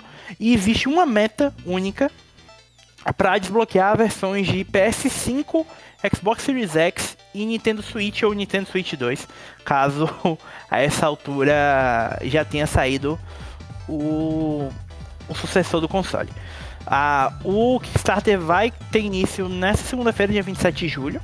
É, o trailer que eles anunciaram é de anúncio é lindo, maravilhoso. O visual é. Cara, se você jogou Suicoden ou se você jogou algum RPG japonês no PS1 e Super Nintendo, vai bater forte no seu coração. Tá? É, o, bom lembrar que o jogo não usa o nome Suicoden, o Suicoden, ah, mas segue a mesma linha de questão de batalha, os gráficos 2.5D em alta resolução, estilo pixel art. É uma história espiritual. Tá? Continua, é, O mesmo elenco com mais de 100 heróis únicos e tal. Só não usa o nome Suicoden porque a marca é da Konami. Tá? E a Konami, é... a gente sabe que não tem interesse em fazer porra nenhuma. Além de. que mais? Máquina de patinco, que mais? Gacha, é, PS, Yu-Gi-Oh!, jogo mobile Bom, é isso aí. Vocês esquecem qualquer coisa. Fuder, e, e fuder franquia amada pelos fãs. Eu só quero dizer uma coisa aqui para vocês, que se vocês tiverem oportunidade, é, se eu não me engano, na PlayStation Store, tem no, através do PlayStation One Classics, o Suicoden 1 e 2. É, vão atrás, joguem. É um, um dos melhores RPGs, você sabe, tipo, underrated ever, sabe? Do que ficou lá para trás. Joguem porque é um jogão, cara. É um jogão, sério. Se você gosta de JRPG, tem que jogar a Suicoden, é obrigatório. É incrível, é, né? Só... A gente fez uma, uma, uma, um cast, a gente falou das companhias japonesas, né? Sim. A gente comentou Sim. da Konami. A gente tá quase precisando fazer um cast pra falar só da Konami. Cara, é um inferno, velho. Não tem Do sucesso ao completo desastre sucessivo. E ainda fazendo dinheiro. É incrível. É um caso fantástico. É só porque a gente mencionou a Konami, só pra não dizer quem só fala mal, tá? Ah, eles fizeram uma coisa muito boa no, na questão do PS 2021, né? Que Sim, até não tinha colocado na pauta, bem honesto. É. Eles anunciaram que o jogo é só uma atualização de, de elencos. É, que vai ter, trazer mais conteúdo pro My Club, alguns pequenos ajustes de balanceamento e tal. Mas que eles estão focando em fazer o PES 2022 para a próxima geração, que vai rodar na Real Engine. E que por isso o PES 2021 vai sair por metade do preço do que sairia é, normalmente. É, ou seja, a galera vai ter uh, o jogo que mecanicamente já era muito bom, né? O 20, vai ter atualização de elenco. Então, ao invés de você falar que ah, eu paguei caro, paguei um jogo preço só pra atualizar o elenco, não, eles estão falando, nós. A gente tá sendo sincero, a gente vai estar fazendo as melhorias, vai sair pela metade do preço. É, não é um jogo novo e a gente tá hum, tipo, preparando a franquia para o futuro, né? Isso aí sim é um ótimo passo no caminho certo pela Konami. É, só para adicionar o que o Leon mencionou, é, a franquia toda, tá? Suicoden 1, 2, 3, 4. Aliás, até a Suicoden 4. Eles estão disponíveis na para PS3 via PS1 e PS2 Classics. Tá? Então, se vocês tiverem a oportunidade, tiverem interesse, o Suicoden 3 e 4 são jogos muito bons também. Não chegam ao mesmo nível do Suicoden 2, porque, sinceramente, só um par de. Um, tipo, uma dezena de RPGs na história chegam ao nível de Suicoden 2. Então. É, realmente, tipo, eu recomendo que vocês joguem. Tipo, a, o PS1 e o PS2 Classic. A vantagem do PS1 Classic é que se você tem PSP ou Vita, você também consegue rodar. Bom, é, falando então em rejeitados da Konami, né? O nosso querido Junji Ito, manga, um dos principais, se não o maior mangaka de terror da história, é, deu uma entrevista na Comic Con 2020, que está acontecendo nessa semana que a gente está gravando, e disse que ele foi recentemente abordado por Hideo Kojima para trabalhar em um jogo de terror. Não é segredo para ninguém que o Kojima tá doido para fazer um jogo de terror desde que Silent Hills foi cancelado, né? Quando questionado se ele estava trabalhando em algo com Kojima, É, ele disse que a resposta simples, simples é não. Ele disse que conhece Kojima, conversou com ele que talvez tenha um jogo de terror que esteja sendo feito, que ele recebeu o convite, mas que não tem mais nenhum detalhe em relação a isso. Leon nesse momento se vamos lá na própria calça. Vamos lá. É, primeiramente, se você não conhece Junji Ito, você não conhece horror, tá? Em primeiro lugar. Eu recomendo que vocês busquem as obras do Junji Ito. Aqui no Brasil tem algumas encadernações muito boas, com, compilando algumas das, das, melhores contos dele. Ele é um, um dos melhores mangakas, um não, o melhor mangaka mesmo, sabe? Sem, sem tirar nem pôr em relação ao horror, ele sabe como criar uma tensão, ele sabe como criar de situações incríveis um, um, um terror, que é o terror que é uma, por sinal, o gênero de terror que ele criou, que é o chamado terror inescapável, que é quase, é basicamente o, o HP Lovecraft do Japão, tá?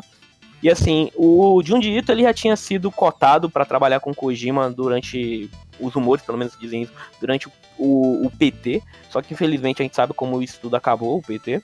E para quem não sabe, o próprio Junji Ito aparece no Death Stranding e algumas das criaturas do Death Stranding são feitas é, fazendo homenagem às obras dele, sabe? Então, tipo, tem uma criatura que é completamente toda feita com tentáculos, mãos que é, é basicamente para quem gosta de Junji Ito, é, é algo parece sair das mãos dele mesmo. Mas ele faz um cameo em Death Stranding e assim, sinceramente, se firmar novamente essa parceria do, do Kojima com o Junji Ito, só falta aí ter o, o Guilherme Del Toro envolvido, cara. Só falta o Guilherme Del Toro envolvido pra gente ter, tipo, PT novamente, só que PT sem ser PT, sabe? Porque, cara, é, o Junji Ito, na questão de design de monstros, é algo sensacional. Ele consegue criar criaturas horrendas e coisas que você nunca viu. Coloca, eu, eu, eu aposto, eu desafio você a colocar aí agora Junjito no Google e ver as coisas bizarras, tá? E uma dica de quem já leu os mangás dele, procurem um mangá dele chamado Uzumaki e o Enigma de Amara, Amigara Falls, Fault, tá? Que vocês vão entender do que eu tô falando, cara. Vai, Thiago o Ito realmente é, cara, é, é assustador. Cara, é muito assustador. E digo, tipo, se você não gosta de terror, também não procure a obra do cara, tá? Tipo, conselho. É difícil, é difícil você não ficar chocado com o detalhismo que ele impõe nos desenhos, velho. Sim. É, a, o próprio traço dele é muito bonito, né? Bom, seguindo em frente então, para fechar nossa turnê pelo Japão, vamos falar um pouco sobre a Square Enix, tá? É, a primeira é uma notícia boa, né? O nosso querido Tetsuya Nomura deu entrevista para a Famitsu, né, que saiu na semana passada, ou nessa semana, dependendo como você considerar o espaço-tempo contínuo. É, e disse que, apesar de ele ter dito anteriormente que a equipe teve, estava tendo algumas dificuldades dada a pandemia do coronavírus, ele disse que o desenvolvimento da segunda parte do remake de Final Fantasy VII já está indo a todo vapor. Ele, é, mais precisamente, é, ele disse que ele sabe que todo mundo quer a próxima parte rapidamente. Ele também gostaria de entregar o mais rápido possível. É, e ele também disse que consegue ver a linha de qualidade desde a primeira parte. Então ele espera tornar a próxima ainda melhor em qualidade e que possa contribuir para uma experiência ainda melhor. É, que ele gostaria de publicar logo, tá, pedir para aguardar, mas que ele pode transmitir claramente a direção quando anunciarmos oficialmente o próximo jogo. É, o produtor Yoshinori Kitase disse então que a nova história de Final Fantasy VII está apenas começando. Primeira vez que eu li essa frase, chega e me deu um arrepio. eu ainda fico mais curioso para saber o que, que, vem no futuro, cara. Pra ver Sim, é por isso vão que... as bolas desses caras, entendeu? Porque cara ou eles cagam para trás e fazem uma merda gigantesca, pelo menos para mim, ou eles peitam e fazem uma das coisas mais corajosas na indústria dos videogames, cara. Sim. Ah, tem muito potencial nisso aqui, cara. Muito, muito, muito demais, potencial. Demais. É, outra coisa que tinha muito potencial, mas foi uma cagada homérica. Foi o anúncio da nova versão de Dragon Quest 11 pra PS4. Oh, shit. Tá. Uh, galera, pra vocês entenderem o que, que eu tô falando. Tá. Dragon Quest XI saiu para PS4 em 2017. É, depois disso, houve uma versão para Nintendo Switch em 2018, tá? Então, e saiu para Perdão, perdão, perdão, perdão. Ele saiu em 2017 no Japão, em 2018 para PS4 uh, e PC, tá? Depois disso teve uma versão para Switch que saiu ano passado, 27 de setembro de 2019, para no Japão e no Ocidente. Essa versão de Switch, ela tem algumas algumas melhorias. Tem mais, eles expandiram um pouco mais a história, tem a possibilidade de você cavalgar monstros. Eles adicionaram é, a possibilidade de jogar o jogo em 2D, é, com áreas de 16 bits, a possibilidade de visitar áreas de Dragon Quest V e Dragon Quest VIII. Enfim, muita coisa nova para os fãs da franquia. Tá? Então muita gente sempre pediu essa, esse conteúdo para a versão de PS4. A Square meio que confirmou isso essa semana. É, no pré-show do, do evento lá da Xbox, eles confirmaram que Dragon Quest XI S Echoes of, Echoes of an Elusive Age Definitive Edition, que é essa versão, vai sair para PS4, Xbox One e PC dia 4 de dezembro. Tá? É, isso é bom. O que, que é ruim? Eles confirmaram primeiro que é um jogo completamente novo. Tá? Então, se você já tem Dragon Quest 11 como eu, você não vai poder comprar é, um DLC que te dê acesso a esse conteúdo. Tá? É, ou seja, o jogo vai sair a, a, preço completo, então 250 reais, 300 reais, a gente não sabe ainda o preço no Brasil. Vai te forçar a comprar de novo boa parte do que você já tem. Isso. E para completar, essa versão provavelmente vai ser uma versão inferior. Porque eles confirmaram através do FAQ no site, é FAQ, que essa versão que chega a PS4 é um porte da versão de Nintendo Switch. Não é a versão de PS4 que está recebendo as melhorias. Eles estão pegando a versão de, de Switch, modificando para rodar no PS4, Xbox One e PC e relançando. O que é tá. bem bizarro. Eles disseram que acreditam que o jogo vai ter frame rate e resolução tão boas quanto a versão original.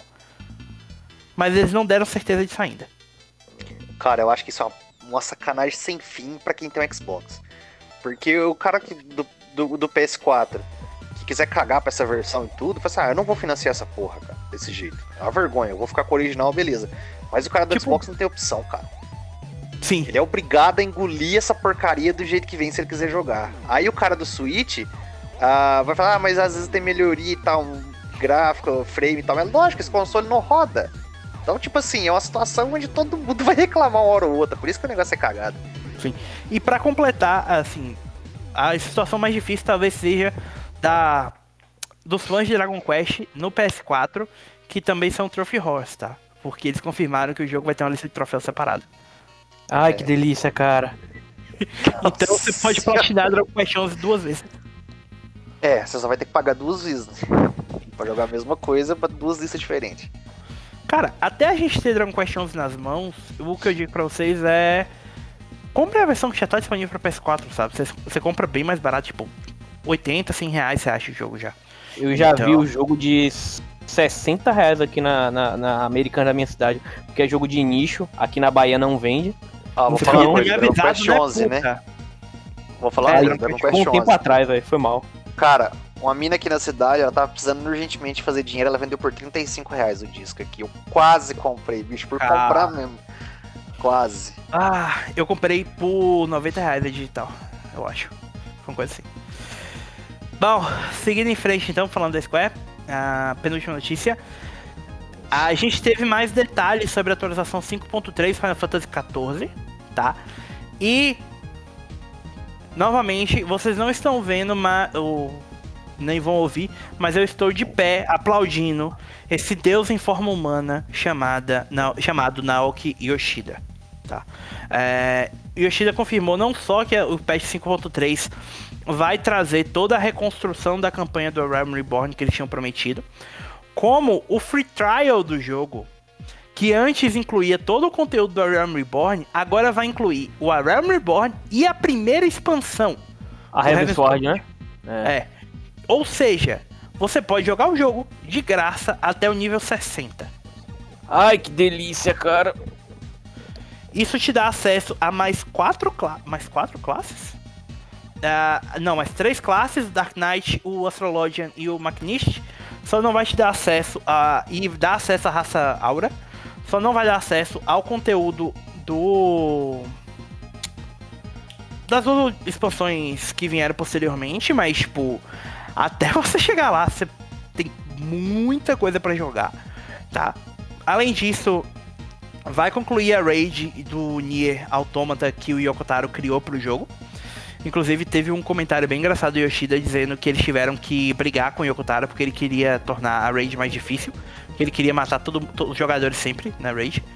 E... é típico, né? Sim. A cara dele, puta que pariu. Ele falou: Não, as pessoas estão morrendo muito pouco na raid, a gente não pode aumentar a dificuldade, não. Ai. Ah, ele queria colocar algumas outras coisas e tal, mas de qualquer forma eles conseguiram controlar ele. Vai é, trazer esse próximo capítulo do Yoha Dark Apocalypse. É, eles confirmaram também que o jogo alcançou a marca de 20 milhões de jogadores registrados. Ou seja, 2 milhões de jogadores novos de dezembro até julho desse ano. Talvez em parte por eles terem dado o jogo base na, é, de graça recentemente. E cara, eles seguem fazendo o melhor que pode ser feito para um RPG, para um MMORPG a essa altura do campeonato, sabe? Tipo, considerando que ainda é um RPG que paga assinatura, tipo, você poder chegar no nível 60 de graça, é muita coisa. Fora a quantidade de conteúdo e coisa para fazer no jogo é sensacional, velho. Sim. Eu tava conversando com um amigo meu sobre isso, ele falando, cara, se você começar em agosto, a, a atualização chega dia 11 de agosto. Se você começar em agosto, você provavelmente só vai terminar o conteúdo do Heaven Sword em dezembro. Isso se você jogar todos os dias. E lembrando que isso dá, se eu não me engano, você permite que você platine o jogo, né, Thiago? Se eu não me engano. Dá, dá, você pode platinar o jogo. Ai, graças a Deus, finalmente. Então, Falou então, um cara que não tem tempo pra jogar nem as garapas. É. Vai tomar no. Oi. Eu tô, eu tô muito explosivo. Eu tô muito tá, explosivo. Tá, tá Calma, seu jovem. Tome seu suco de laranja que a gente tá terminando. Ai, que delícia. Vamos terminar então falando de uma outra franquia da Square, que é Tomb Raider, tá? É, essa notícia que foi traduzida e trazida a nós por Bruno Henrique Viandel foi uma pequena novidade relacionada a um HQ Tomb Raider chamado Inferno. É, para quem jogou o reboot da franquia lá em 2013, vai se lembrar que uma das personagens principais da trama era uma amiga da Lara chamada Sunny Shimura.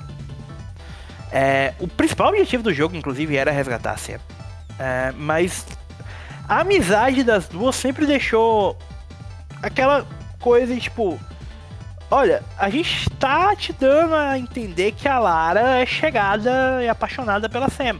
Mas a gente não vai oficializar isso porque a gente sabe que vai ter gente que vai reclamar. Né? Foi o que minha namorada falou. Uh, minha namorada recentemente jogou o Tomb Raider Reboot. Ela ficou falando assim: Cara, Leonardo, Léo, você tem certeza que elas duas não estão se pegando? A Lara não tá pegando essa japonesinha, porque, mano, não tem como você não jogar aquele jogo e não pensar coisas das duas, velho. É. Então, é aí que entra o Inferno, certo? O roteirista da HQ, das, da minissérie, né, o Jackson Lansing, é, disse que a história Tomb Raider Inferno culminaria na Lara tendo uma experiência com a Sam que finalmente revelaria os sentimentos que ela tem pela personagem e elas se beijariam no final. É... Entretanto, quando a HQ foi publicada, isso mudou de um beijo para um abraço. Tá? Como é que ele, onde foi que ele disse isso? A Gayle Simone, para quem não conhece, uma das principais roteiristas de quadrinhos americanos do mercado atual, é, que trabalhou com, eu acho que ela trabalhou com Batman, eu sei que ela é uma das principais é, responsáveis pela popularidade das aves de rapina hoje em dia. Ela escreveu Wonder Woman, ela escreveu Batgirl, enfim, é um nome grande dos quadrinhos.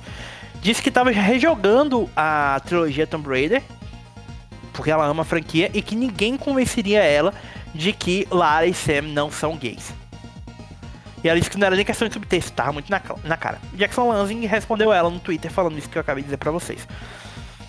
É. Cara, a própria roteirista do jogo já tinha dito é, apesar de não confirmar com todas as palavras que Lara é gay no reboot. E. Bom, tá aí mais uma confirmação, tá?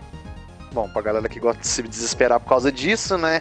Uh, totalmente absurdo, né? Se você for pensar que tudo indica no jogo para isso. Se os caras tiveram oportunidade, talvez não tenham deixado, né? No caso, Sim. principalmente na Inferno, mostrar isso. Sei lá, estavam tudo planejado, encaminharam e tal. Alguns, alguns. Bastante barulho na última semana, né? Em relação a, a Ubisoft, disse que mulheres não vendem, não vendem jogos, como protagonistas não vendem. É, os executivos, oh, filhas da puta lá que já vazaram até, que queriam forçar o. Caralho, qual que é o, o irmão da. A Cassandra. Da Cassandra, o irmão dela, o Alexis. O Alexis. Alexis né? Alex, que, que, era obrigado a ter um homem porque mulheres não vendem jogos. Bom, a gente tem Horizon, a gente tem Tomb Raider, a gente tem The Last of Us, a gente tem uma cacetada de exemplo que isso aí é uma puta de uma balela falar isso. Tipo, os é. caras é. Criaram um lance desse no, no Tomb Raider e talvez tenham sido forçados a não mostrar isso, sabe-se lá por quê. E o melhor dessa história é que você, se você for olhar para os protagonistas de Assassin's Creed nessa geração, é o Arnaud, o a Eve, o Jacob, o Bayek, o Alexius e a Cassandra. O Bayek é o único protagonista que tá no mesmo patamar. Tipo, tá, beleza, o Bayek tá no mesmo patamar do Ezio para mim. Mas, tipo, a Cassandra e a Eve são infinitamente superiores ao Arnaud, ao Jacob e ao Alex. E mesmo o Bayek foge do estereótipo de branco, Sim. cabelo liso, bonitinho, tudo como o Arnold, o. O, o, é Jacob, é o irmão da Eve? Jacob, Jacob, né? E, e o Alexis, de cara. Então, sei lá. É bizarro, tem que ter o estereótipo do macho alfa branco de cabelo bonitinho para poder vender um jogo. Que é bizarro acreditar nisso ainda. Sim. Ah, com, completamente sem noção. Mas é isso então, amiguinhos. É, encerramos por aqui esse podcast. Uh, como sempre, sigam a gente nas, nas, nossas redes sociais, sigam o podcast no Spotify no, no Apple onde quer que vocês ouçam seus podcasts. E a gente volta semana que vem com mais uma edição. Até lá, continue o estado play. Um abraço, tchau, tchau. Isso aí, galerinha. Abraço e até a próxima. Valeu, pessoal.